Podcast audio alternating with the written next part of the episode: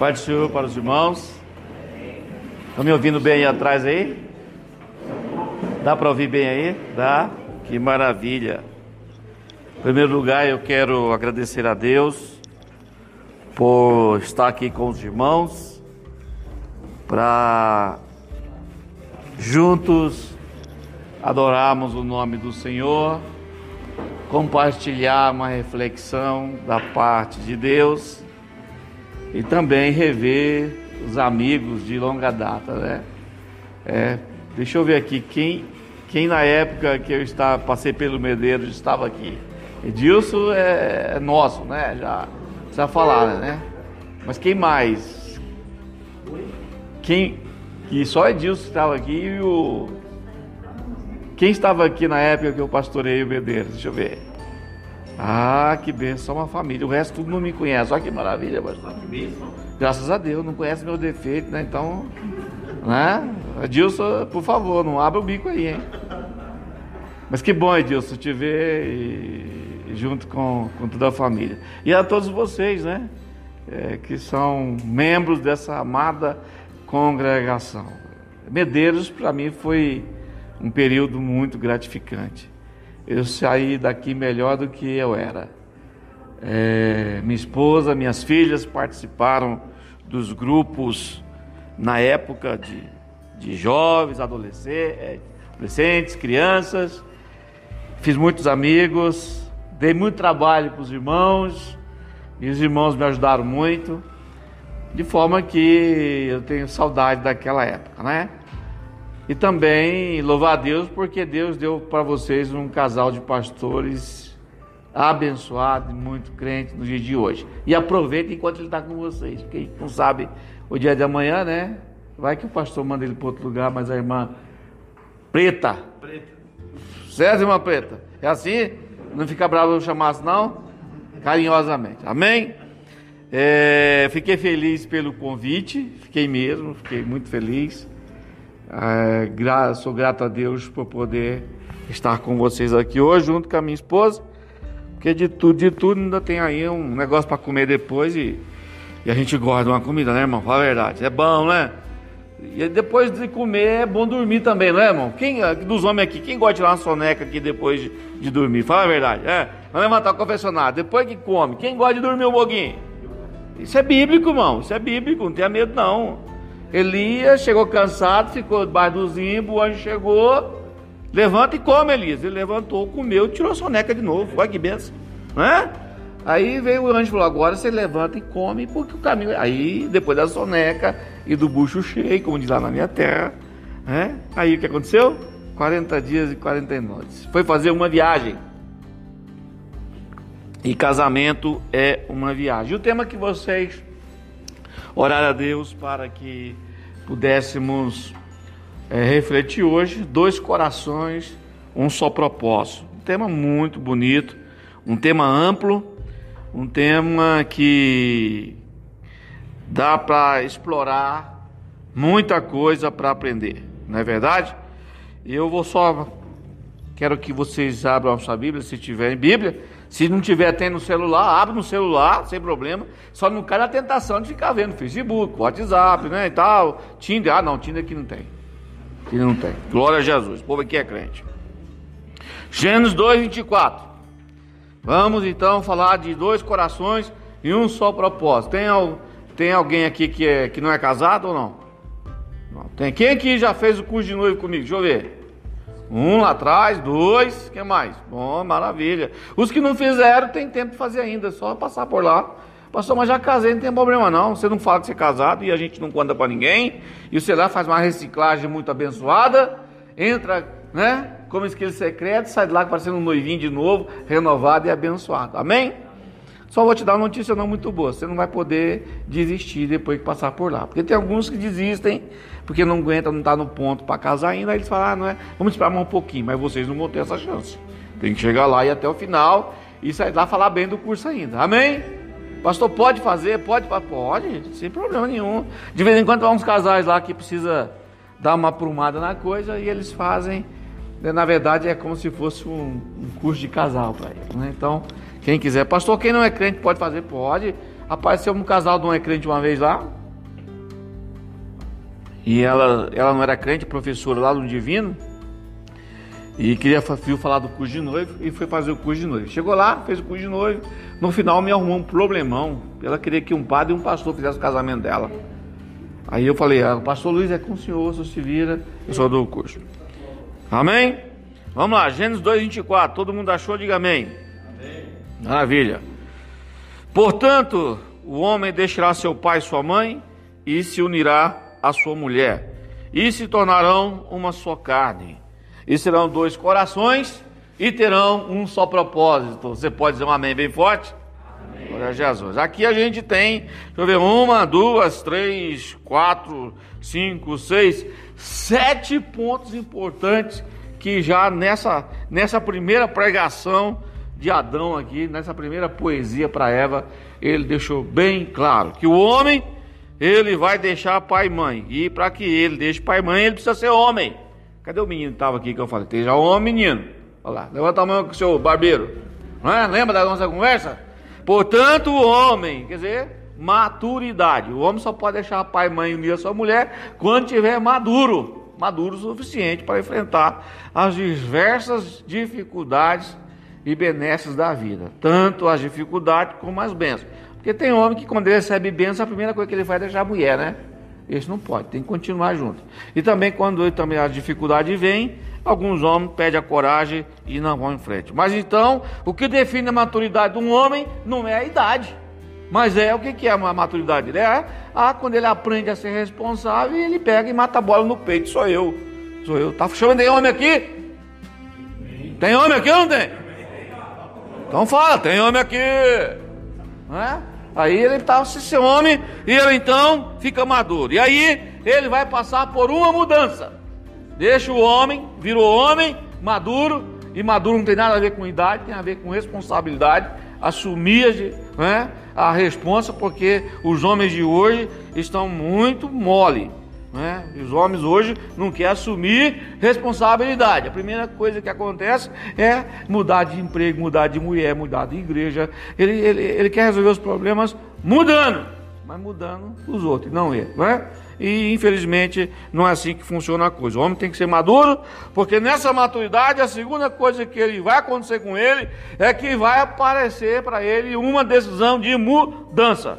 Mudar não é fácil mudar, toda vez que a gente muda, a gente sofre um pouquinho, não é? A criança, quando vai mudar de ambiente, ela está na barriga da mãe, nove meses, quentinho ali, não, né? Ela não caga, ou, não pode falar isso, não caga, não mija, não, não, não defeca, não urina, né? Se não tem problema, você interpreta. Ela não chora, ela rincha o dedo, ela nada na barriguinha da mãe, tá tudo quentinho, né? E não escuta barulho, tá benção por hora que ela vai passar pelo primeiro processo de mudança, que ela sai da barriga da mãe, que ela vem enfrentar esse clima frio, porque alguns, nascem no frio, né, irmão? Você nasceu no frio ou não? Você não lembra, né? Tem que perguntar para a mamãe, mamãe, mas é, tava meio quente ainda, né? Já saiu da. Mas assim, e aí o que, que ele faz? Ele já chora, já abre a boca, né? Já a boca, porque mudança, e toda mudança traz um pequeno transtorno. E a gente precisa mudar. E quando o homem fica maduro e ele tem um propósito de casar, de arrumar mais um coração e seguir no seu propósito, ele tem que aprender que as mudanças vão ocorrer. Mas o problema é que a gente quer mudar o outro, né? E ninguém muda ninguém, nem Deus muda ninguém. Você entendeu? Ninguém muda ninguém, nem Deus. Deus não muda ninguém, obrigatoriamente. Então, o que, que acontece? A mudança vem de dentro para fora. O próprio Jesus disse: Eis que estou à porta aí, bato. Se alguém deixar eu entrar, eu vou promover mudança. Se você não quiser que eu mudo, né, então só vai mudar. E aí tem alguns homens, algumas mulheres que querem fazer papel de Deus no casamento. Eu vou mudar ela. Aí ele começa a namorar uma moça que não é crente, ou ela namora um rapaz que não é crente. E aí eu vou ganhar, hoje eu vou mudar ele, irmão. Eu vou mudar ele. Você não muda ninguém. E aí o problema vem e você vai ficar decepcionado, porque ninguém muda ninguém. A única mudança que acontece é essa: deixou pai e mãe, vai mudar de ambiente e vai levar um modelo, terceiro ponto para seguir. Que modelo é esse, pastor? Um modelo de família. Ele vai pegar toda a historinha dele, toda a historinha dela, do jeito que ela foi criada, do jeito que ele foi criado. Ele, um cara fake, dá medo, e a mãe falando para ele: você é o mais bonito da terra, né? Pequenininha, ela é feia, desajeitada, a mãe fica, meu hominho, meu menino bonito. E aí a gente fica enganado, se acha no espelho acha que a gente é a coisa mais linda do mundo. E não é. Não é. Tem gente mais bonita que nós. E, mas é lógico que ela é sincera, irmão. Isso você não acredita, não? Ela é sincera. Verdadeira é o espelho quando a gente olha, meu Deus do céu. Hã? E Deus vai deixando a gente entender que a gente vai levar essa história de família, esse jeito de resolver as coisas que seu pai ensinou você e sua mãe por observação, não é? Seu papai ensinou para você esse modelo de família, o jeito que ele era, seu pai, você vai acabar sendo. A sua mamãe, depois que você aprendeu com ela algumas coisas, é, como reagir, como agir, sentimento, como expressar, limpeza de casa. Tem que limpar a casa também, viu, irmão? Não esquece disso não, tá? Passar a tirar o pozinho, outras tiram o pó no final de semana, outras tiram o pó todo dia, né? Outros irmãos são organizadinhos que o pai ensinou que tem que deixar tudo no seu devido lugar. Outros é que nem eu que joga quando chega joga. Aí eu sei que a pessoa precisa entender que ela vai levar a bagagem dela. Essa bagagem chama de herança familiar. É o primeiro desafio. E Deus não muda a herança familiar. Seus defeitos, suas dificuldades, Deus não muda. Deus não muda seu caráter, Deus não muda sua honestidade. Como é que muda? A hora que você passa pelo Calvário e o Espírito Santo vai produzir em você o quê? fruto. Você vai se entregando todo dia, lendo a Bíblia, abençoado, orando e dizendo o que Deus quer que eu faça, o que Deus quer que eu não faça. E você ama Jesus, o Espírito Santo se abraça com você e vai dizendo: você precisa mudar isso aqui, precisa mudar daqui lá, precisa melhorar aqui, melhora lá. E você vai melhorando, vai passando o tempo, você vai vendo que você vai ficando melhor e ela também, e assim vai. E quando você chega com ela, aí ela vem com a herança familiar dela e ela, mamãe, ensinou que a pasta de dente é de baixo para cima para economizar. E você é atrapalhar da perna de cima para baixo. E vem os conflitos e tal, e tal, e tal. E tem que se acertar. Nessa mudança, com esse pensamento e essa história de família que você tem, se é melhor não sei, se é pior também não sei, só sei que você tem que enfrentar e tem que levar, e vai também encontrar com a herança dela.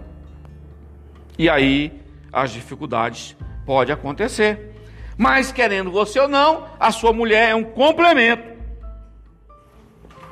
Porque Adão não podia ficar sozinho. E o homem que fica sozinho é bobo, principalmente no dia de hoje.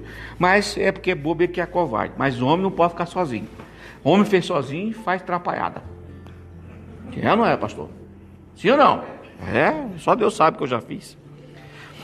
Mas depois que você entendeu que agora essa mulher é um complemento, você vai pegar esse modelo de família que você pegou lá de casa 10, 15, 20 anos e aprendeu, ou cavou, curvou, não sei em que você foi criado, e vai formar uma nova família. E aí você vai dizer: Vou ensinar meu filho a. Primeiro nome que ele vai falar? Papai. Aí ela grita: Não, é mamãe. Aí o avô chega: Não, é vovô. E nessa família nova, vocês vão ter que se acertar para decidir algumas coisas que vocês vão liderar. Alguém vai ter que ceder, alguém vai ter que complementar, não é? E é que nem aquela história do, do rapaz que foi fazer uma pesquisa aqui no Medeiros, vocês não lembram, mas eu lembro, né? E aí chegou na casa de alguns irmãos aqui, na minha, do Edilson, todo mundo, e perguntou: quem que manda aqui? Aí nós falamos: somos nós, né? Aí ele pegou e deu o que pra gente? Um cavalo. Aí ele saiu. Aí, a hora que as nossas donas chegaram, né, Deus? Perguntou o que aquele homem veio fazer aqui. Ele veio perguntar aqui quem que manda aqui, se é eu, se é você. E o que, que ele deu? Ah, ele deu. Ele deu pra gente um cavalo. E tinha um preto e um branco. Aí ela disse: então volta, vai buscar o branco, que eu gostei foi do branco, foi do preto. Aí a gente chegou, correu atrás dele, moço. Ela quer o branco, né? Mas por quê? Ah, ela gostou do branco, então leva a galinha de volta e não o cavalo. Vamos embora? Nesse processo de que Deus disse do primeiro casamento lá no Éden, você começa então uma viagem, uma viagem. E essa viagem vai acontecer um processo de aprendizagem, de amizade, de confiança, de muita briga, de muita dificuldade, de muita cara feia, de muita. Hã? O pau quebra de vez em quando, o pau quebra lá de vez em quando. Vamos lá, vamos falar a verdade, vai. Tem que o negócio fica feio, não fica? Pois é. E na minha casa também, na casa do pastor também. E vocês vão nessa viagem a um objetivo. E qual é o objetivo? Que é o tema dessa palestra. Um só? Não, são dois corações. Que história é essa? Um só propósito. E que propósito é esse? Ser uma nova família onde Deus habita, uma família de sucesso, uma família de alegria que vai levar vocês como casais a uma intimidade mais profunda. E intimidade não tem a ver somente com sexo. Intimidade tem a ver com amizade, com propósitos iguais, com estar do mesmo lado nas horas difíceis, nas horas fáceis, comer uma bolachinha, fazer o que ele não gosta só porque ama ela e fazer o que ele não gosta com ele só porque ela ama ele, cede hoje, cede amanhã. E continua, né, como a música de Leonardo cantando, é que nossas diferenças acontecem dia e acerta na cama, né? Lembra dessa música? Vocês não lembram não? O que, que é isso? Vambora! Não é verdade? A nossa diferença não acaba na cama de vez em quando, sim ou não? Tem homem aqui ou não tem? É, irmão. Fala a verdade, vamos abrir o confessionário, hein, irmão? Sim ou não? É, verdade. Vamos embora. O pastor também, você pensa que não? Eu também. É, pastor, Ana. Deus fez nós assim, né? Vocês acham que Deus virava as costas quando Adão estava dando uns pega em Eva lá no Éden? Benção, irmão, tem nada a ver, vamos embora. O que é, já que a gente está falando de um só propósito, para um homem ou mulher buscar um só propósito, precisa entrar pela porta do casamento. Casamento é a porta de entrada para esse propósito, não é? Repita comigo: não existe casamento tão ruim que não possa ser melhorado, que não possa ser consertado. E não existe casamento tão bom que não possa ser atrapalhado. E também que não possa ser melhorado. Amém? Quem aqui não tem problema de casamento, glória a Jesus, se é um marido ou uma mulher exponencial, berça pura, mas você vai aprender que dá para melhorar mais um pouquinho. Amém? Tem alguém com problema no casamento que veio aqui dizendo é a última vez que eu vou, se não der certo nós vamos mudar, nós vamos pular do barco. Hoje também Deus tem uma palavra para você, dizendo já de cara: Deus ou deu divórcio, então não tem opção para você. Vamos embora. Casamento, o que é um casamento? Só para a gente dar uma alinhada na coisa aí, tá bom? Casamento é uma coisa muito interessante. Vamos ver o que a Bíblia diz. Primeiro, a Bíblia diz que o casamento é um relacionamento exclusivo entre um homem e uma mulher que visa unidade física tem que ter sexo também para ajudar. É lógico que no começo a gente faz bastante, mas faz mal feito e vai tendo uma viagem, vai entrando uns 5, 10, 15, 20 anos. A gente faz menos sexo no casamento, mas faz melhor, glória a Jesus, com mais experiência. Já deixa a mulher arrancando reboca a unha, maravilha, né? E elas se alegram. E casamento, fiz uma pesquisa que as pessoas que, que têm um casamento mais feliz e que mais faz sexo é o dos crentes. Saiu na pesquisa científica, pastor. Então, as pessoas mais felizes da terra no casamento são os crentes que dizem, né? glória a Jesus. Quiser que. Hã? De quarta e sexta não faz? Ah, de quarta-feira.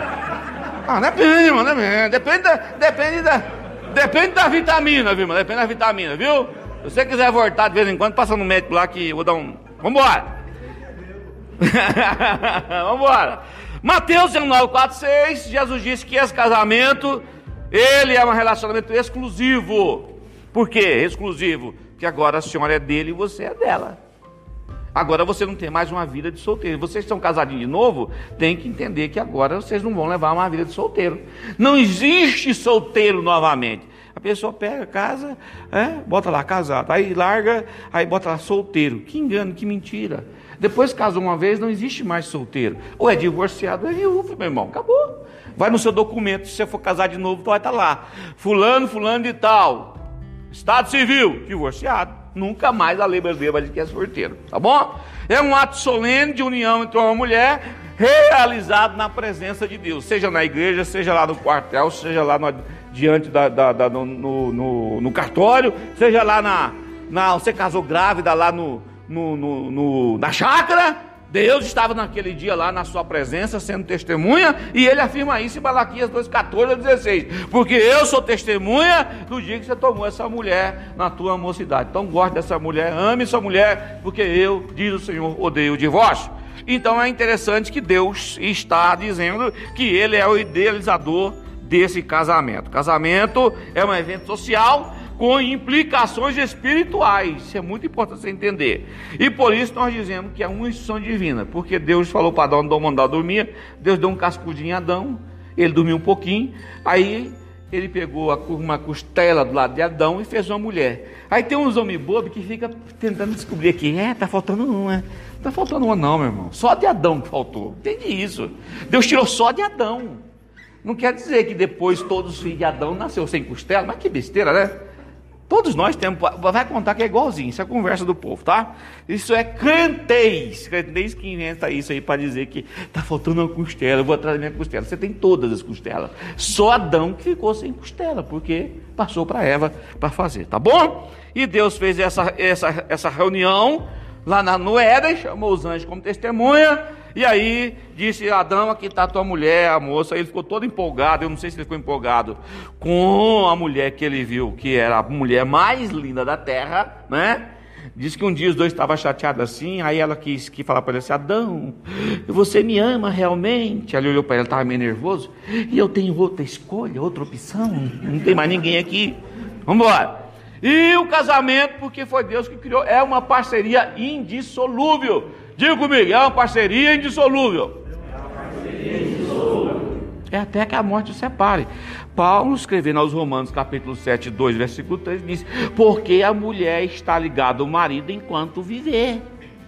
Morto, porém, o marido, ela poderá casar de novo. Então, se o negócio não está funcionando aí, viu, irmã?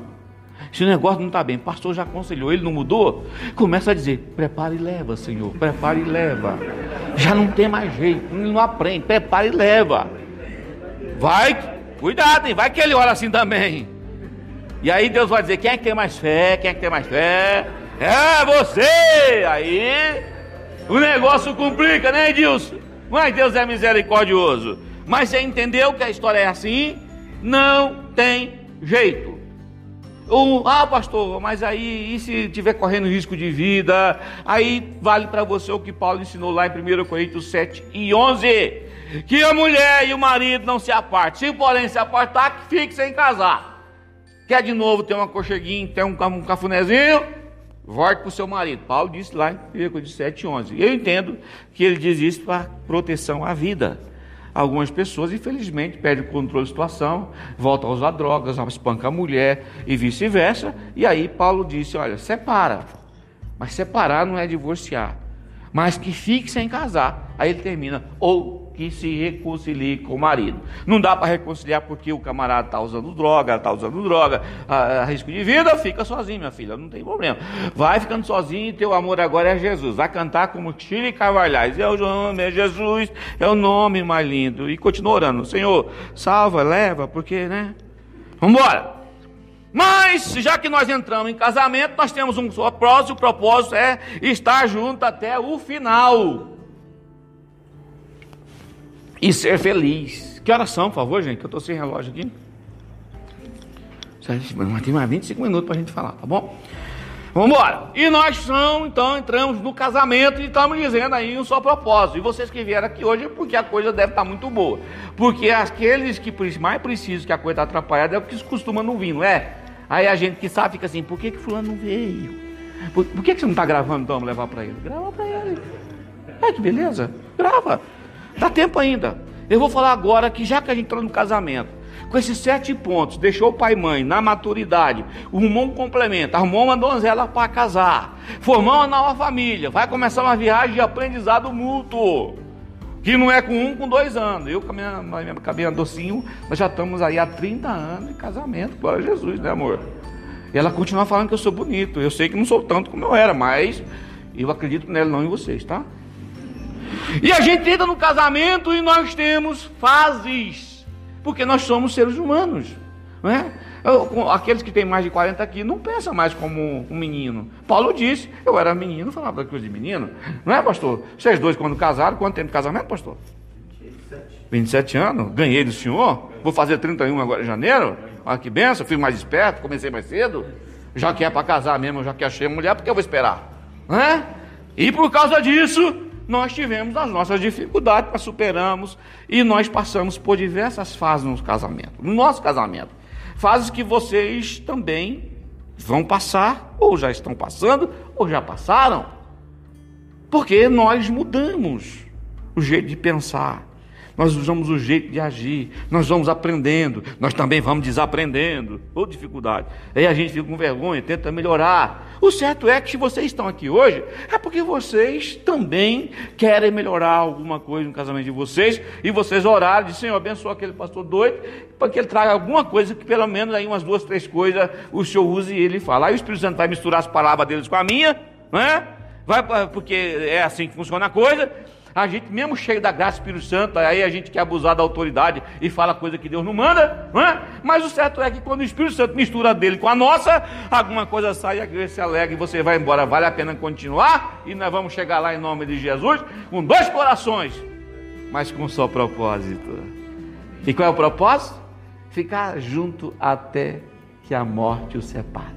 E se você quiser uma frase mais romântica, e você, em vez de falar até que a morte separe, você fala enquanto viverem. Tá bom? Não melhorou, irmã? É? Não melhorou, não melhorou? Vamos embora. Primeira fase do casamento, que alguns podem estar passando aqui, e que eu já passei, que o pastor já passou, e que o Edilson também já passou com certeza, não é, Edilson? É a fase do encantamento. A gente casa, o pai e mãe, num só propósito, a gente encontra a nossa, a nossa donzela, o nosso donzelo, e a gente vai para a primeira fase do casamento, a fase da lua de mel, a fase do encantamento. É quando o romantismo está à flor da pele, ele abre a porta para ela, põe florzinha, lembra do aniversário, né? É uma admiração muito grande. O máximo, esse homem é a bênção. A sensação de recém-casado é uma delícia. A primeira compra eu nunca esqueço. Eu fui com ela com um carrinho no supermercado, nunca tinha feito compra. Primeira coisa que eu pus no carrinho se você adivinhar, eu dou um presente para você, não tangente. Não sabe, né? Oh, mas eu vou falar para você. Uma bandeja de danoninho. Oh, miséria! Deus do céu! E ela, com muito carinho, amor, ela respeitou o meu gosto e me ajudou e compramos a bandeira. É, tudo era lindo. A gente, eu e ela, na fase do nosso casamento, do encantamento, a gente chegou a usar até a mesma escova de dente. Pastor, né, amor? Lembra disso? Hoje não, a gente já não, não, não dá mais. A gente entende algumas coisas que a gente não sabia, né? Mas a gente, eu lembro que uma vez a gente não estava nós dois em casa almoçando e ela pegou um pedacinho de carne na boca e ofereceu para mim com a boquinha dela, pega, e eu fui, irmão com uma fome danada, e aquele, aquele, aquele, aquele, aquela ação que ela fez, só que eu errei a carne e peguei o beijo, irmão. Essa mulher nunca mais botou carninha na minha boca com a boca, mas é a fase do encantamento que nós passamos, né, meu amor? Né? Não brigamos por causa disso, se fosse hoje, irmão, tinha tacado coisa na minha cabeça, mas naquela época era a fase do encantamento. Talvez você esteja nessa fase, né? Amém? Alguns já passaram. E qual é a, fa a próxima fase do casamento? É a fase das revelações ou do conhecimento. Com o passar do tempo, vai se descobrindo as virtudes e vai também se descobrindo os defeitos. É, mano. A gente vai descobrindo os gostos, as preferências, as aptidões, os temperamentos a nacionalidade, sangue de baiano, sobrinho de italiano, e a coisa vai ficando esquisita, e a gente não consegue se entender, a gente começa a ver que o outro não é mais aquela coisa romântica que a gente pensava. A gente viu que ele veio com algumas surpresinhas no coração. E que ela não penteia o cabelo todo dia como se achava que ela penteava e que ele lavava os pezinhos como se achava, tão cheirosinho. Não, não é mais assim. E ele tem a mania agora, que nem o pai dele, de reclamar, de falar que está sem sal. Aí você descobre que ele, quando está com raiva, fica sarcástico e começa a chamar você só inteligente. Mas você sabe que ele não está querendo dizer isso, sabe que ele está chamando você de burra, não é? Quando ele está rindo, ela está rindo do seu pai, da sua mãe, você fica ofendido. E aí a gente começa a descobrir que a gente se camuflou, somente nós, os homens, para poder ganhar o coração delas, para conseguir um projeto. E agora a gente conseguiu, e a gente entrou nessa fase. E você? Você está achando que você é muita coisa? Sua família? Você é só aqui na igreja que você é bonzinho, mas aqui em casa você é assim. Aí a gente começa a ficar amargurado, triste, e aí o vinho, o vinho acaba. E aí a gente precisa chamar Jesus para o nosso casamento. Porque lá no casamento, quando Jesus foi na cara da Galileia, o vinho acabou. Mas na hora, H, quando o vinho acabou, chamaram Jesus. E Jesus trouxe um vinho melhor. Talvez hoje você precisa refletir um pouquinho nessa fase o vinho da alegria acabou no seu casamento, você descobriu todas as dificuldades dele, dela, parece que não vai mudar, que não tem jeito. Talvez seja o vinho que tenha acabado. O vinho da alegria, o vinho da tolerância, o vinho do perdão, o vinho da coragem para mudar, o vinho da humildade para aprender. E Jesus está disposto a estar com você, porque lá no dia que você foi no altar, ele prometeu nunca te deixar é a gente que expulsa ele. É a gente que não cuida do vinho e deixa o vinho acabar. Eu deixei o vinho acabar algumas vezes. Ela também deixou. Mas nós passamos por essa fase. E a gente disse que a gente precisava aprender a buscar o vinho. E na nossa época, no nosso casamento, nós chamamos o pastor. Vamos chamar o pastor, talvez ele tenha vinho para nos dar vida e alegria. Pastor abençoado, Marcelino dos Santos. Nós não estávamos se entendendo. Aí lá veio o pastor Marcelino do Santo. Quando ele abriu a boca para me dar o conselho, foi um conselho mais lindo que ele deu na vida. Foi, meu amor? Olha, nós estávamos sentados na sala. Nós abrimos a boca, eu contei para ele o nosso problema. Ela contou. Aí ele abriu a boca para dar um conselho, botar no meu ombro. Me arrependi de levar o irmão para o ministério, viu? Pensei que o irmão vivia melhor com a sua esposa. Que conselho, irmão. Que conselho. Não tinha, pastor não tinha vinho. Pastor não tinha vinho para nós. Aí nós fomos orar, Senhor. Eu tenho certeza que essa é a mulher da minha vida que o Senhor me deu. Deus mostrou ela para mim em sonho, sem a gente ter namorado, o vestido de noiva que ela casou. Me revelou, nós indo para a igreja, subindo a pé, de mão dada, eu de branco, esmoco cor-de-rosa, eu sonhei isso. E casei, se você pegar a prova, está lá. Então eu tinha certeza que Deus me deu a minha mulher. O que está acontecendo? Então, o Senhor deu e o negócio está ruim. O que, que nós faz, Senhor? Aí o Senhor falou para nós: vocês precisam aprender. Vocês precisam aprender. Aprender com quem, Senhor? Não vai ler, vai buscar. Vai buscar vinho novo.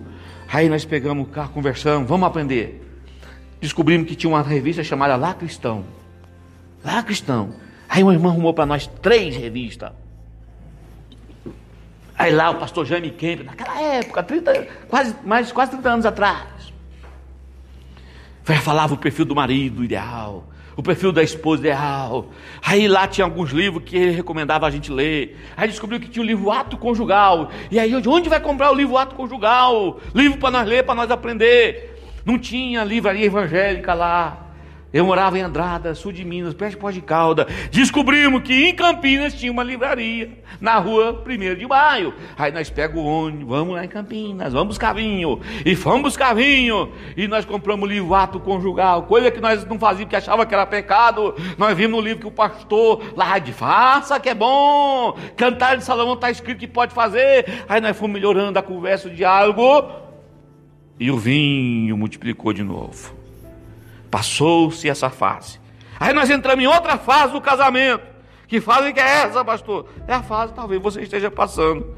A fase da decepção e do arrependimento quando aparecem as frustrações, a ofensa, as implicâncias, a paciência, a cobrança e a decepção. Mas eu tentei, eu busquei vinho, eu aprendi, eu sou homem, eu não bebo, eu não fumo. E por que, que ainda não deixo ela feliz? E ela também, mas eu sou a mulher da vida dele, eu lavo, eu passo, eu cuido da casa. E por que é que ainda a gente tem dificuldade? Aí a gente começou a olhar, Porque o vinho não pode faltar. O vinho do perdão, do aprendizado, do trabalho. Tem que ter esforço, tem que botar de mão para trabalhar, tem que arrancar dinheiro do bolso, tem que pagar jantar, tem que chamar pastor, tem que ler, tem que assistir um bom filme, tem que compartilhar o amor de Jesus, tem que ter um altar, uma devoção em casa, porque você pode, se não tiver vinho novo em casa, senhor pode chamar psicólogo, só pode chamar aqui Cláudio Duarte, Josué Gonçalves, Sila Malafaia, Silmar com ele, quiser eu dou mais. Você pode chamar um santo milagreiro, pode chamar até a mãe do pastor, que é uma mulher exponencial, e que estava me contando uns testemunhos aí, que é uma benção. Eu fiquei arrepiado e alegria do Senhor. Já vou embora feliz. Mas se você não buscar o vinho, não vai resolver. Vocês vão andar em círculo e vai só empurrar o problema para frente. Aí vai chegar a fase mais difícil da vida, que a gente tem que deixar os filhos embora para a faculdade e que eles casam. O senhor já está nessa, né? Eu também, já tenho uma casada em casa. Já, quatro anos de casado. Doido por um netinho. Mas parece que o cara não acertou aí no local. Mas Deus vai dar na hora certa. E aí, irmãos, a gente entra nessa fase e começa a pensar: meu Deus, será que eu casei com a pessoa certa? Aí o diabo começa a falar assim: não, é porque você foi bobo. Você lembra daquela fulana que casou com o pastor Ciclano? Agora que beleza. É aquela mulher que você tinha que ter casado, seu besta. Mas eu acho que ela não está bem, não. Se você tem Facebook, você não procura dar um bate-papo com ela. Aí depois lá no Facebook aparece a ex-namorada, a ex-amiga, e o diabo vem e começa a trabalhar. Se você não tiver vinho novo em casa, você vai ter dificuldade. E vai perder a guerra e a batalha. E depois vai querer colocar culpa em Deus. E o culpado é você que não deixa Jesus trazer vinho novo para a sua vida. A missão continua de pé. Um só propósito: enquanto viver, até que a morte separe. Para que o seu legado, os seus filhos digam: vale a pena casar, vale a pena ter família. Eu acredito ainda, porque os meus pais passaram por todas as fases do casamento. O vinho se acabou, é verdade. Mas chamou Jesus e disse: Queremos fazer tudo o que o Senhor disser. Não foi que Maria disse para Jesus? Para as pessoas que estavam lá na festa, de Caná. Jesus, acabou o vinho. O que eu tenho contigo, mulher? O que eu tenho contigo? Não chegou a minha hora? E ela já entendeu, pronto, faz, faz tudo que ele disser, tudo que ele disser. Eu disse para minhas filhas essa semana no carro, estava ministrando no coração dela sobre isso. Parece que Jesus foi um pouco grosso com Maria. Não é, irmãos. Maria sabia quem era Jesus. Vocês pensam que de vez em quando Jesus não fazia um milagre em casa lá, não? Ou seja, parece que Maria não ficou ofendida, sabe por quê? Maria sabia quem era Jesus. Ela só não abriu a boca para falar. Que ela sai falando, eu dei a luz do Filho de Deus, deixa ela de louca. Mas você pensa que Jesus não fez milagre? Porque se Jesus não tivesse revelado à própria mãe quem ele era, irmão, se ele fala daquele jeito com ela, irmã preta, ela ia ficar ofendida que, que é isso? Que desrespeito é esse? E a lei mandava respeitar pai e mãe? E o filho desobediente era para morrer apedrejado? E ele disse para ela assim: Que tenho eu contigo, mulher? Como que tenho contigo? Você me deve respeito, sou tua mãe. Mas ela entendeu: opa, está falando como Deus. Naquela hora ela sabia e confiava nele. Por quê? Quem sabe ele não fez um milagre da farinha aumentar? Quem sabe lá ele na paz igual os irmãos estavam brigando. Quem sabe lá um dia ele não estendeu a mão sobre ela, hora que ela estava com gripe, doente, nervosa, chateada, TPM. Ele, calma mamãe, vem cá. Ah, põe a mão no meu colo, no meu peito aqui. E ela sentiu-se feliz ao seio do Salvador do mundo. Você pensa que Deus, Jesus ia ser injusto. Maria sabia. Por isso ela disse, faz o que ele fizer. E hoje eu vim aqui falar para vocês. Relembrar algumas coisas. Lembre-se da história do vinho. Procure fazer o que ele ordena que você faça para ser um bom marido, um bom crente, um bom obreiro, um bom pai, uma boa mãe, uma boa crente, uma mulher de Deus, porque você não tem outra opção. Amém? E aí tem a terceira fase a quarta fase. E essa eu já estou nela, para a glória de Jesus. Já passei todas elas com a minha esposa. Machuquei muito o coraçãozinho dela. Pedi perdão, dei presente, falei bem, levei o lixo para fora, levei para restaurante. Fiz tudo que eu pude fazer. E errei também, mas eu posso confessar uma coisa para vocês na frente dela, ela sabe. Sempre que eu errei, eu errei porque era burro, porque não vigiei E ainda estava tentando acertar. Mas o objetivo era tentar acertar. Mas, uma hora eu peguei prum, melhorei um pouquinho. E hoje ela está comigo 30 anos depois, ainda diz: Eu te amo, e o nosso amor é muito mais forte. Nós estamos na fase, sabe qual fase que é? A fase da aceitação e da maturidade. Hoje nós dizemos que nos amamos, não porque somos atraídos pelo sexo, mas é porque eu conheço ela e ela me conhece. E a palavra conhecer, lá no Gênesis, depois da leitura que nós lemos, quando a Bíblia diz assim: E Adão conheceu a Eva, sua mulher, e ela concebeu e deu à luz a Sete, e a Caim e a Abel. A palavra conhecer, que a gente entende que teve relações sexuais, é do verbo, o verbo hebraico iada, quer dizer conhecer no mais profundo dos sentimentos. Porque Deus vê essa relação e diz que é se torna uma só carne. Uma só, Deus olha para a gente e vê um só. Mesma responsabilidade, mesmo Deus já vê a gente como um só. Experimenta rasgar um papel em branco no meio e depois tenta colar ele. Você pode colar, mas você vai ver sempre a cicatrizinha lá, a marca onde ele foi rasgado. E aí a gente entra nessa fase, fase da aceitação, da maturidade, quando os cônjuges têm consciência da realidade do que passaram e têm mais compreensão das necessidades mútuas, sentem mais preparados para encorajar um ao outro, confortar e ser gratos. Hoje, a hora que a gente tem as nossas dificuldades, as nossas lides, os nossos desafios diários, a gente se une cada vez mais. A gente chora um no braço do outro. A gente chora pelos problemas dos filhos, que filho dá problema, pastor. Filho dá problema, não dá? Tá? Sim ou não? Mas a gente hoje não tem vergonha, fica calado. A gente chora um no braço do outro. A gente só tem um ao outro. Tem Jesus, mas só tem um ao outro. Os nossos pais já foram para a glória. Mas eu olho para ela, olha para mim, e a gente está maduro para entender que mesmo os erros que ela cometeu, que eu cometi, foi bom para aperfeiçoar o nosso amor.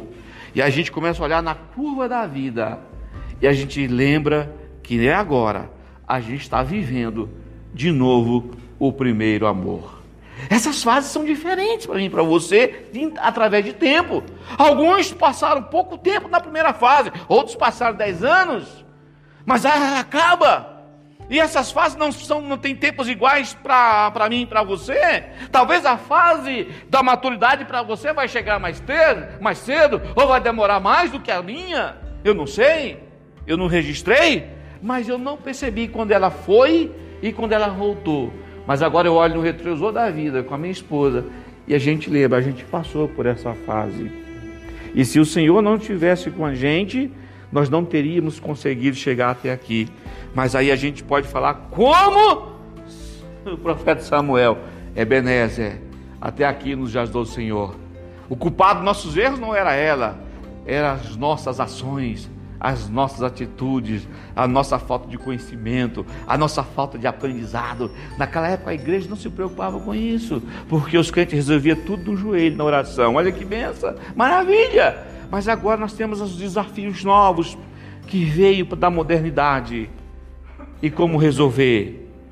Continua com o joelho na oração e com a disposição de ser uma pessoa melhor. E você só vai ser uma pessoa melhor se você andar com Jesus. Você só vai ser uma pessoa melhor se você resolver fazer o que o Senhor mandar. Como o Senhor fala assim: marido, ame a sua mulher, assim como eu amo minha igreja. Você tem que amar a sua mulher como eu amo a minha igreja. E ponto final. Mulher, respeite seu marido como ao Senhor. Você tem que respeitar como ao Senhor, minha irmã. Senão o vinho vai acabar. E vossos filhos sejam obedientes ao vosso pai, porque é justo no Senhor. Não é ele que está mandando, isso é para quê? Para o vinho não acabar. Você tem que fazer, porque de hora que vai acabar e você não vai conseguir ser melhor. E você vai destruir a sua geração. E seus filhos vão se divorciar, porque você se divorciou. E seus filhos vão dar sair da igreja, porque você não mostrou que tinha fé. O vinho acabou, acabou a alegria. Mas Jesus está conosco para fazer um milagre. E pegar os cacos que você está, os cacos, aquele espingo d'água, e fazer, enche a talha de novo. E a hora que você encher, vai provar. o vinho novo chegou novamente. O milagre veio. E nós estamos renovados. E nós já vamos marcar outro jantar de casais. E quando chegar já outro jantar de casais, vocês vão melhorar mais um pouquinho. Não deu para melhorar tudo, porque a gente, infelizmente, é teimoso. A gente ainda quer dar desculpa ainda. A mulher que só me deu. E a mulher, foi a serpente que me enganou. E a serpente não tinha mais ninguém. É, não tem um jeito, vamos embora. Então, Monivaldo, qual seria os pilares de um casamento de sucesso para chegar na fase da maturidade mais cedo? Para que não, a gente não sofra tanto, para que a gente não passe 15, 20 anos, 30, para chegar na fase da maturidade e da aceitação. Eu vou recomendar para vocês aqui, mas primeiro quer saber a hora. Que hora que é? 10 para as 8. Dá para falar de dois. Aí a gente fala os outros na próxima quando vier. Quais seriam então os pilares de um casamento de sucesso? Primeiro, Vamos lá, bem rápido. Lá está a palavra de Deus dizendo que a gente tem que ser doador. Lucas 6,38. Quem está com a Bíblia pode me ajudar? Vamos ler? Acha para mim, bem rápido. Lucas 6,38. Primeira coluna que não pode faltar no seu casamento. Para você chegar na fase da maturidade mais rápido. Para você chegar lá e ter bastante vinho para tomar ainda. Porque vai chegar o momento que só vai ter o vinho. Porque os filhos vão embora o ninho vai ficar vazio, e você tem que dizer, tem vinho aqui ainda, mulher, mas há 25 anos. Aí você fala para os filhos assim, fica na casa de você, que agora eu vou aproveitar o teu pai. É, e ela, você também, fica, vai embora, filhão. Eu vou aproveitar a tua mãe. O que é que diz aí, irmã? Mas o vinho novo deve ser posto em odres novos, e ambos juntamente se conservarão. Só uma pergunta, você está lendo aonde? É 6h38, irmã. Me perdoe. Se eu falei errado. Vamos embora, sem problema, irmã. É vinho, o homem quer vinho. Olha que beleza. Dai e ser Dai e ser-vos-á. Primeiro pilar de um sucesso de casamento para entrar na fase da maturidade. Ser doador. Parar de ser sanguessuga. Já trabalhou com aquela, aquele cara morcegão que você faz, faz, ele fica só. Você tem que ser doador, viu, campeão? Campeão, você que está começando agora. Tem que aprender a doar. Nós estamos numa geração que as turmas só quer receber. Vem para a igreja quer receber a bênção, quer receber a promoção, quer receber o milagre, quer receber a palavra, quer receber tudo, não quer dar nada para ninguém. Tem que ser doador. Jesus disse que é dando que se recebe. Atos, se eu não me engano, 7,35, Paulo diz: Lembrai-vos das palavras do Senhor Jesus, quando disse: Bem-aventurado, melhor é dar do que receber, porque quem recebe é porque está precisando. E seu marido precisa que você seja, parar de ser ranheta e ser um pouquinho mais de doadora. E você também, campeão. Achar que só você tem que receber, receber, receber carinho, suquinho na cama, a comida da hora que você quer, a roupa lavada. Tem que começar também a valorizar essa mulher e dar para ela alguma coisa que ela gosta de vez em quando. Certo? Ah, tem que descobrir como amar sua esposa e ser doador. Se ela se sente amada você levando o lixo para ela para fora, leva o lixo para ela para fora. Certo? Aprenderam, homem? Segundo, coluna de sucesso. Você tem que entender que para chegar até o final da viagem, tem que ter um propósito. Que propósito é? O propósito do compromisso é viver junto. Pode dar errado. O vinho acabou, mas é vivo, arranhado e não larga minha gata e ponto final. É até que a morte o separe. Ou então quem tiver mais fé. Lembra da historinha? Prepare e leva, prepare e leva. É? Mas eu sei que você não quer isso. Então, meu querido, o compromisso é uma ilha de certeza. O compromisso, o amor acaba, mas o compromisso está lá. Eu sei que o sol vai vir de novo amanhã e que nós vamos acertar e que nós vamos só dar um tempinho para a gente se acalmar, mas a gente vai ver, conversar com calma e nós vamos melhorar e não vamos fazer mais. O compromisso diz: Senhor, a coisa está ruim, mas eu vou ficar junto não vou abandonar. Compromisso e respeito, mesmo ela não está junto, ele não está junto, você se comporta como ele está junto. Você não dá carona para a mulher, você não fica com tititi, com mulheres escondidas sem que ninguém vê. Você não conversa com homem, o que você não conversaria quando seu marido não está presente. Você respeita, tem compromisso, ele está aqui, porque é uma só carne. Eu me lembro que eu estava no México uma vez e e eu senti que alguma coisa estava errada em casa. Estava bem longe daqui. Aí eu liguei para minha esposa, disse: Meu bem, tudo bem? Como está as coisas? Tá tudo bem. Não, filho, não deve estar bem. Alguma coisa está errada, o que está acontecendo? É a nossa filha que está com um problema, dificuldade. Eu senti lá no México que a minha esposa não estava bem, uma coisa assim que a gente não consegue explicar. É à medida que você vai vivendo, vai conhecendo, vai sentindo comunhão, o negócio é espiritual. Paulo disse isso, que os dois viram a sua carne, e nós, Deus, olha para a gente ver como um só. E a gente tem que chegar nesse ponto. E o compromisso é a primeira coluna que não pode faltar. O compromisso tem que ser mais forte que o amor. O amor acaba, mas também o amor ressuscita. Agora, quando você rompe o compromisso, você rompe uma promessa você rompe uma aliança que foi feita diante de Deus. Então, campeão, se vira, seja homem, dá um jeito, melhora. Ela também. Amanhã vocês vão voltar aqui com alegria mais ainda, porque o vinho nunca vai parar de jorrar se você resolver fazer o que ele está mandando. E ele está mandando que o primeiro tem que ser doador, segundo você tem que armar um compromisso maior até do teu amor, e também a próxima coluna que você precisa ter, qual é? A coluna do perdão. Jesus disse que tem uma condicional para Deus nos perdoar. Mateus capítulo 6, Jesus ensinou a oração do Pai Nosso. E vamos orar o Pai Nosso agora? Vamos? Vamos? Vamos ver o que Jesus tratou disso? Pai Nosso, que estás no santificado seja o teu, seja feita a tua vontade. O pão nosso cada dia. E como como, igual, da mesma forma que nós perdoamos. Aí no versículo 14 ele diz assim: Eu vou chamar sua atenção. Porque se vocês, se vocês não perdoarem os homens as suas ofensas, vosso Pai não vos perdoará. Mas se vocês perdoarem, o vosso Pai vos perdoará. Olha que interessante. Não tem muito crente com problema na igreja? Tem muito cliente, muito marido que não recebe promoção, que não cresce, mulher também. Por quê? Porque está vivendo uma. Um, um, está amarrado espiritualmente.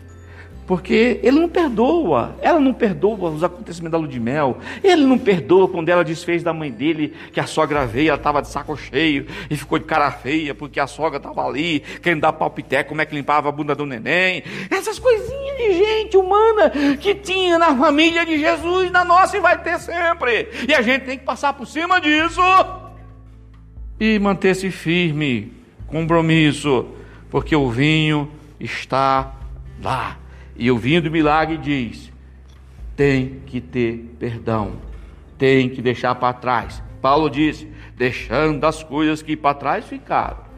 Prosseguimos para lá. Amor, lembra quando nós brigamos? Nós brigamos uma vez? Mas que eu não estou lembrado disso. Não, não, nós brigamos? Não, é outra pessoa. Era o eu, Nivaldo, eu orgulhoso. Nós nunca brigamos, amor. Nós somos o casal do vinho novo. E vinho novo está aqui hoje. Amém? Quarta coluna para um casamento de sucesso: respeito e amor. Amor, respeito e amor. Paulo diz lá em, em Efésios 5,33: Marido, ame a sua esposa, ponto final. Amor, amor. Sabe o que é amar? Amor. Fazer carinho, fazer toque, e dar, e dar sapatinho, e dar, levar para o shopping, e ajudar a lavar a vazia, e corrigir os filhos para ela, e escutar quando ela está querendo falar, falar, falar, falar, e tudo, e tu tem que amar ela. E ponto final. Agora olha para o olho, olho, da sua esposa, olha bem no olho. Look my eyes, fala, look my eyes, look my eyes. Olha para ela, não é para mim, rapaz. Para ela. Só fica com a antena ligada. Diga para ela, meu amor, me ensine como devo te amar. Você entendeu, campeão? Porque às vezes a gente quer amar a nossa esposa, como a gente acha que a gente quer ser amado. Como é que você quer ser amado, campeão? Fala a verdade.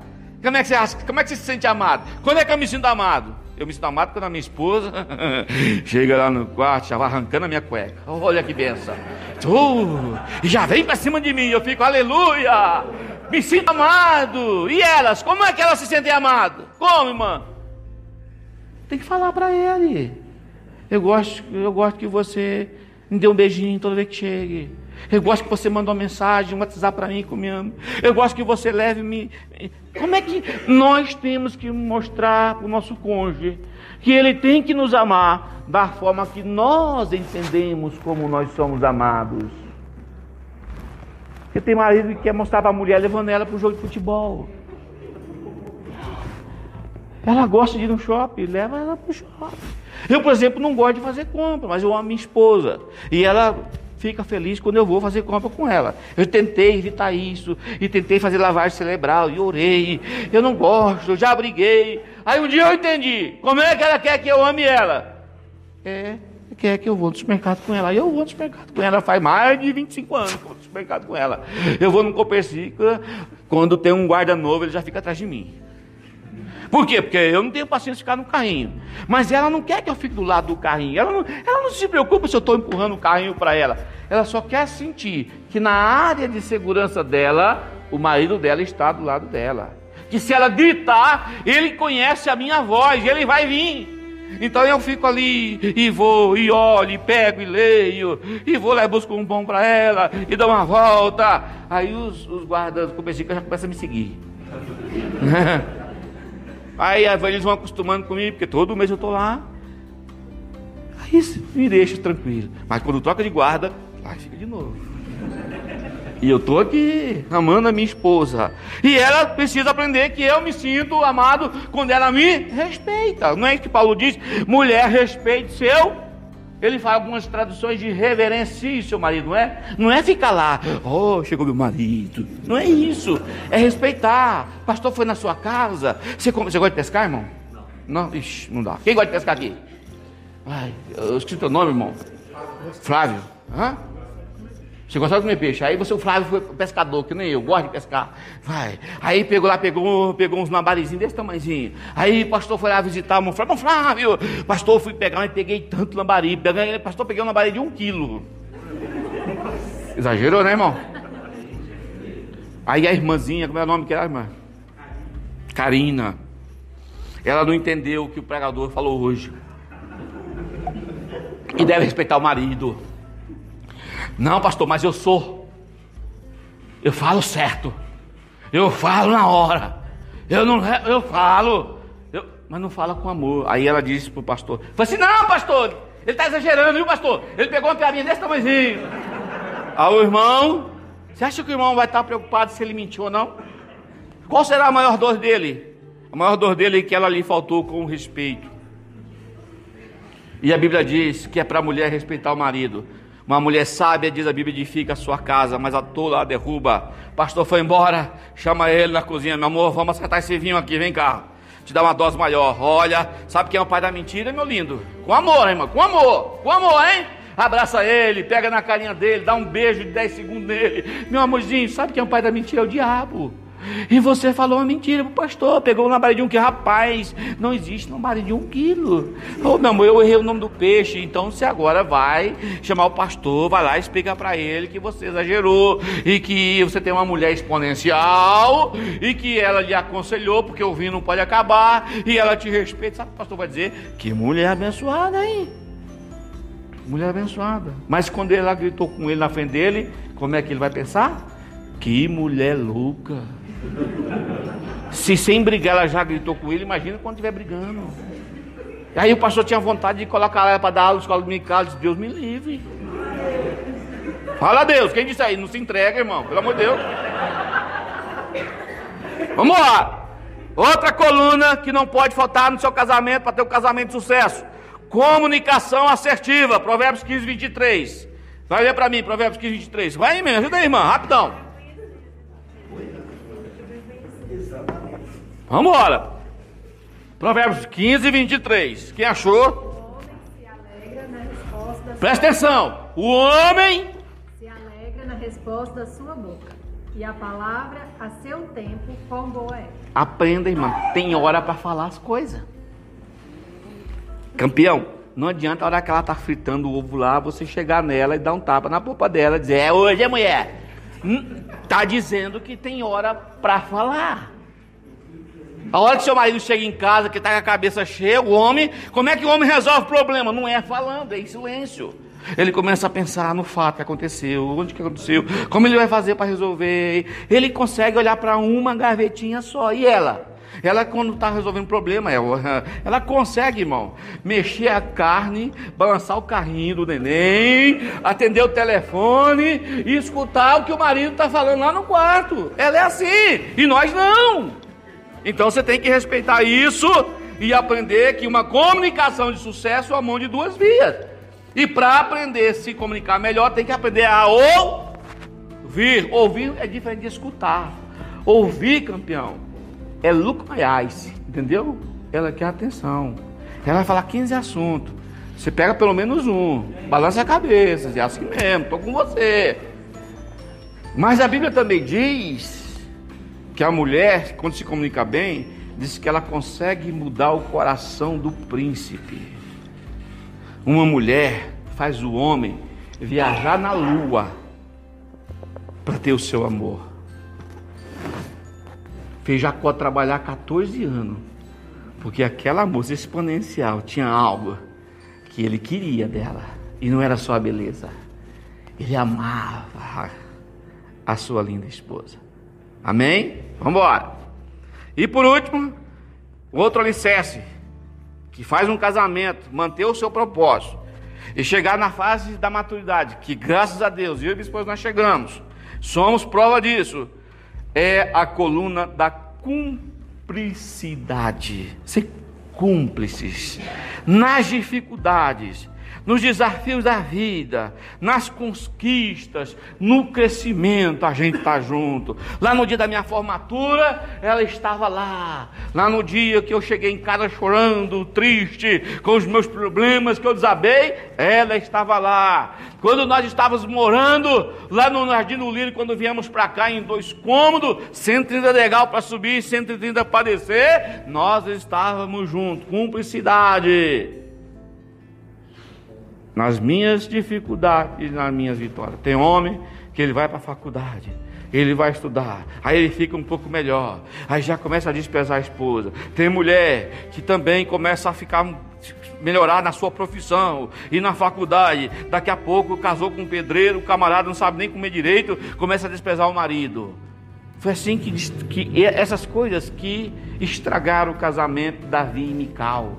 Davi entrou em Jerusalém sambando, alegrando, porque a arca do Senhor estava vindo. Ele tinha ido buscar. A primeira vez ele fez besteira, achou que podia trazer de qualquer jeito. Deus matou os arcos quando estendeu a mão na arca, porque estava no carro de boi. Mas na segunda vez ele entendeu que a lei tinha ordenança e agora nós vamos buscar, mas nós vamos fazer certo. E aí não morreu ninguém. Aí ele vinha se alegrando: o Senhor é Deus, aleluia, o Senhor Amical, Amical, filha do rei, esposa de Davi, olhou para a janela e não foi cúmplice na alegria e desprezou Davi no seu coração e morreu estéril sem filhos. Quantas mulheres não dão fruto na família porque não tem um coração igual ao seu marido? Cumplicidade desde o começo até o final. Vou dar um exemplo de cumplicidade. Você é meu irmão, não é briga. Mas nós se unimos para brigar contra nossos primos. Nós, nossos primos, se unimos para brigar contra os vizinhos do outro bairro. Nós, os primos e os vizinhos do outro bairro, se unem para brigar contra os da outra cidade. É assim. Estamos juntos. Nós temos diferença. Temos. Ninguém é igual. Nós gosta de, de, de, de, pescar, tem alguns que me respeitam. Porque se um homem não pesca, e um homem não caça, e um homem não joga bola, e um homem não gosta de futebol, a mulher dele tem, é uma amiga, não tem um homem. Glória, irmão? Certo, irmão? Sim ou não? Sim. É isso aí, irmão. Vambora. Tem que ter cumplicidade na dor, na alegria na dor e na alegria. Lembra da promessa? Como é que foi, queridão? Você promete cuidar dessa mulher na dor, na alegria. Você promete ser cúmplice dela. Aí você, nem barbatinha, prometo. Pois é. Agora Deus está cobrando de você. Está fazendo? Está fazendo, lindona? Tem que continuar. Continue. Errei. Começa de novo. Amanhã, eu não sei. Hoje eu acordo cedo e eu quero ser um marido melhor. Quero ser uma esposa melhor. E amanhã? Faça como os acólitos anônimos. Amanhã, não sei. Só sei que o vinho não pode acabar. Porque a única coisa que vai me fazer ter força, coragem, para não pegar atalhos e resolver os meus problemas, como o mundo resolve, é Jesus no meu coração. Ele sendo Senhor da minha vida. O reino de Deus, João pregava. Arrependei-vos que é chegado o reino de Deus. E a turma achava que o reino de Deus era Israel sendo de novo uma grande nação política, e derrubando o reino, e acabando com Roma, e reinando. Mas o reino de Deus que João pregava não era esse, era Deus reinando nas minhas vontades, nos meus projetos, nas minhas emoções, na minha vida, no meu querer. Aí ele diz para mim: deleita-te no Senhor ou seja, deixa ele multiplicar o vinho e ele considerar o desejo do teu coração. Sabe o que quer dizer isso? Deleitar no Senhor? Ter prazer em obedecer a sua lei. É isso que o salmista estava dizendo. Tenha prazer de obedecer a palavra de Deus e ele vai estar lá para fazer o milagre do vinho novo. Você pode dizer amém? amém. Para terminar, eu quero dizer para você: casamento não é um conto de fadas mas sim uma grande oportunidade de aprender a amar incondicionalmente. Chamamos de amor ágape. À medida que o tempo vai passando, a vida vai chegando. Os cônjuges têm o dever de aprender passo a passo como agradar-se mutuamente e fortalecer a relação trabalhando para que a intimidade seja a base fixa de apoio dentro do lar. Lê para mim 1 Coríntios, capítulo 33, 34c. Ah, pastor, eu casei para pilotar fogão. Ah, pastor, eu casei para cuidar de marido. Ah, pastor, eu quero ser isso. Vamos ler o que que Paulo fala. Qual é a missão? Qual é o propósito? E homem que é homem fala assim, irmão: missão dada é missão? Missão dada é missão? De novo, rapaz, você não falou bem forte, como eu ensinei lá atrás. Missão dada é missão? Tem homem aqui? Então vamos ver qual é a nossa missão? Vamos? 1 Coríntios capítulo 7, versículo 33 e 34. Pode ler. Olha a missão do homem e da mulher. Qual que é o propósito? Propósito é missão. Propósito é objetivo. Vocês disseram um, dois coração e um só propósito. Então vamos ver qual é o propósito? Pode ler. Mas o que é casado cuida das coisas do mundo. Em como há de agradar a mulher. Olha para ele assim agora. Entendeu? Entendeu? Quer que eu desenhe? Lê de novo, irmão, para que os outros homens escutem, vai. Mas, Mas é casado, cuida das coisas do mundo e como há de agradar a mulher. Pergunta para ele, irmão, entendeu? Alguns vão ter que falar para a mulher, a mulher vai ter que falar para ele assim: repita comigo. O homem cuida das coisas do mundo e como agradar a mulher. Coisa do mundo não quer dizer sistema mudando, quer dizer das necessidades, das dificuldades, da roupa, do calçado, do carinho, da emoção. Lembra daquele quando tinha orelhão na rua, né? Que a gente ficava lá telefonando com ficha? Deixa cair a ficha, campeão. Você tem que ser o orelhão da sua esposa. Entendeu? Agora continua, irmã. agora. É? Pensa que eu dou mole pra mulher também? Dou não. A diferença entre a mulher casada e a virgem. Para de querer viver como sorteirinha, viu? A solteira cuida das coisas do Senhor. Viu, pastor? Bota as moças para trabalhar na igreja. Elas têm que cuidar das coisas da igreja.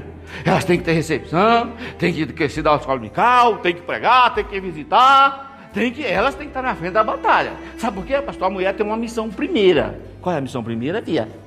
Tanto no corpo como no espírito, porém a casada cuida das coisas do mundo e como há de agradar ao marido. Pergunta para ela, irmão, entendeu? Entendeu? Quer que eu desenhe?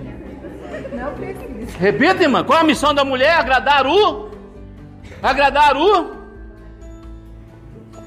Irmãzinha, tá difícil de engolir, né? Eu sei, irmão, eu sei. Dói, dói, dói. Mas se você dá uma chacoalhadinha, vai descer pro coração. A mulher, segundo Paulo, tem que agradar o. Entendi, irmã. Não fala mais alto, irmã. É o marido. Fala pra ela, irmã, entendeu? É, irmã. Por que, que tá errado o casamento, pastor? Porque a gente quer agradar primeiro a igreja antes do marido. Porque a gente quer agradar o pastor da mulher. Porque a gente quer se preocupar primeiro com o futebol, com o Corinthians. Tem corintiano aqui, irmão? É. Quer agradar o Corinthians antes que a mulher. Irmão, a sua missão. Primeiro, vida com Deus. Lá em Deuteronômio capítulo 6. E essas palavras vão estar no teu coração. E depois que a palavra estiver no teu coração, vai estar para os teus filhos, e vai falar com ele de manhã, de noite, no caminho, no jantar, na mesa. Primeiro, você com Deus. Segundo, qual é a minha prioridade? Minha mulher. Está escrito, Paulo falou, missão. Segundo, terceiro, igreja. Não existe, que existe família sem igreja, mas não existe igreja sem família. Primeiro você com Deus, se você não estiver bem, você não consegue fazer nada, nem cuidar de você mesmo. Segundo, é sua mulher, não é os filhos. O filho pode morrer e ficar de em terra, mas quem vai cuidar de você, que vai limpar sua popa quando você estiver velhinho, é ela. Ou vice-versa, né? Também, né? Entendeu? O que é que eu desenho? É a Bíblia é ao vivo, irmão. A Bíblia é ao vivo. A gente que complica as coisas. A gente que quer mudar o outro. A gente que quer ser de razão. Mas se a gente todo dia acordar cedo, pegar essa Bíblia, essa coisa linda, maravilhosa, que lá no Salmo 119, versículo 185 diz assim: Lâmpada para os meus pés e a tua palavra, e luz para o meu caminho. Ela é a bússola. Ela diz como que você tem que agir com tua mulher, com teu marido, com teus filhos, com a igreja, com o seu trabalho, com a sua fé com Deus, com Cristo, com o mundo. Está tudo escrito aqui, essas palavras que hoje te ordeno, reveladas já. Tem gente que fica só atrás de profecia, mas tem muita coisa que está revelada. Tem que estar tá aqui dentro. Guardei, Senhor. Vamos fazer um voto hoje de ler a Bíblia mais um pouquinho e colocar em prática. Tiago diz, seus bobos, não seja somente ouvinte, mas seja praticante. Você devia estar tá gravando, escrevendo tudo que estou falando.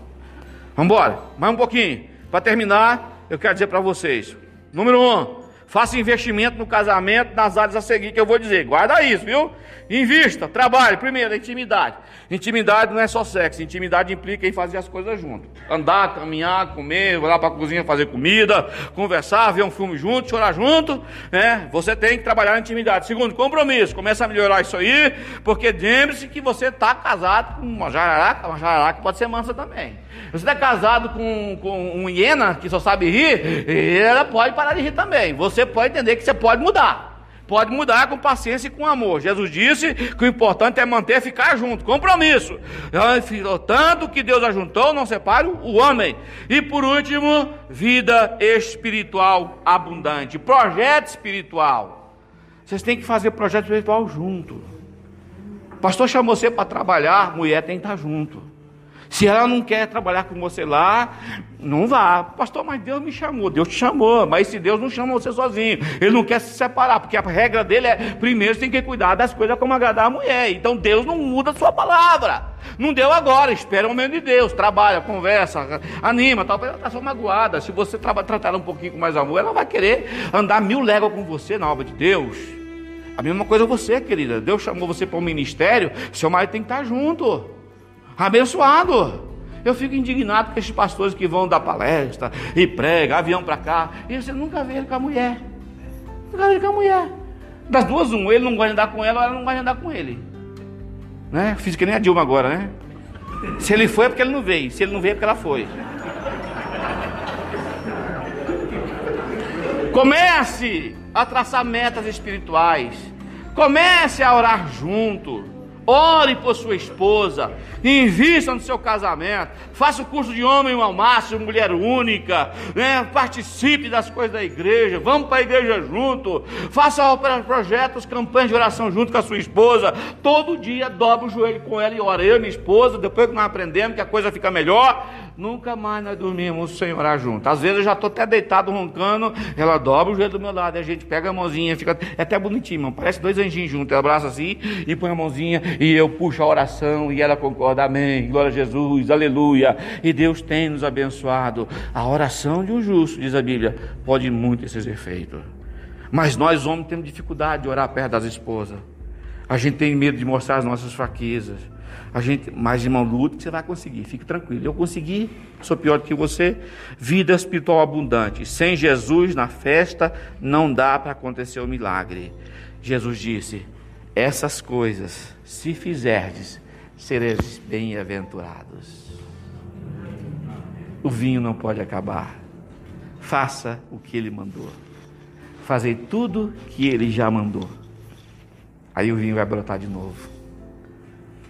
Aí a alegria vem. Aí os filhos vão dizer como Jacó, como os patriarcas: O Deus do meu pai Abraão visitou.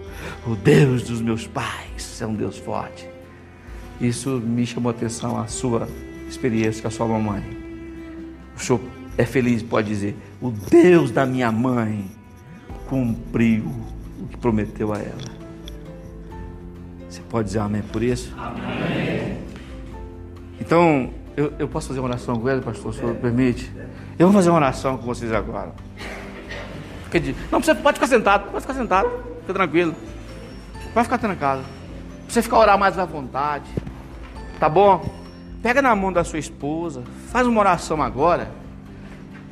Se você quiser orar em voz alta, você ora. Se você quiser orar só no ouvido dela, ora no ouvido dele. Mas faz uma oração e diga assim: Senhor, me ajuda a melhorar em alguma dessas coisas assim que pegou mais. Sabe aquelas coisas que pegou mesmo na gente, assim, pegou no calcanhar? É. Que a esposa deu um cutucãozinho nas suas costelas, tá vendo? É, Deus falou com você. E Deus falou com você também, né, irmã? Então agora faça como os discípulos. Jesus disse: um de vós está com um problema. Um de vós está meio doido. E aí os discípulos, em vez de falar assim, é, se o meu vizinho tivesse aqui, ele ia ouvir Jesus falar isso. É, será que não é o Ju? Será que, como é que eles falaram? Sou eu, Senhor. Sou eu. Então, se Jesus falou com você hoje, vista a carapuça, seja homem, tem homem aqui? Sim. E muda esse comportamento, campeão. E a senhora, essa doce senhora, melhore um pouquinho, dona, porque Deus tem prazer numa mulher sábia. E ele diz: a mulher sábia edifica a sua casa. A mulher sábia é mais valiosa do que os rubis. Amém? Se você quiser pedir perdão ao seu marido, aproveita agora. Eu bem, hoje o negócio ficou meio arretado para mim e eu quero pedir perdão para você. Né? Se você também quer pedir perdão para você, peça. Aproveita quando está no caminho. Vai que ela está orando por você. Jesus prepara e leva, prepara e leva. Você sai daqui, aí Deus chama o seu número. Ei, fulano, né? Aí fica ela aí, toda bonitona, seguro de vida, carro novo e tal. E aí, poxa, aí você vai querer reclamar depois, né? Não vai não, não vai dar certo não. Mas seja sincero. Porque você não veio aqui somente para jantar para comer. Você veio aqui para tratar a alma. Deus me trouxe aqui foi para tratar a nossa alma. Nós ainda estamos ainda sendo lapidados. Nós não somos o melhor casal do mundo. Mas eu tenho uma certeza, essa eu morro com ela. É a mulher que Deus preparou para mim. E eu me orgulho de falar isso. Ela não gosta que eu fale. Mas eu falo com alegria.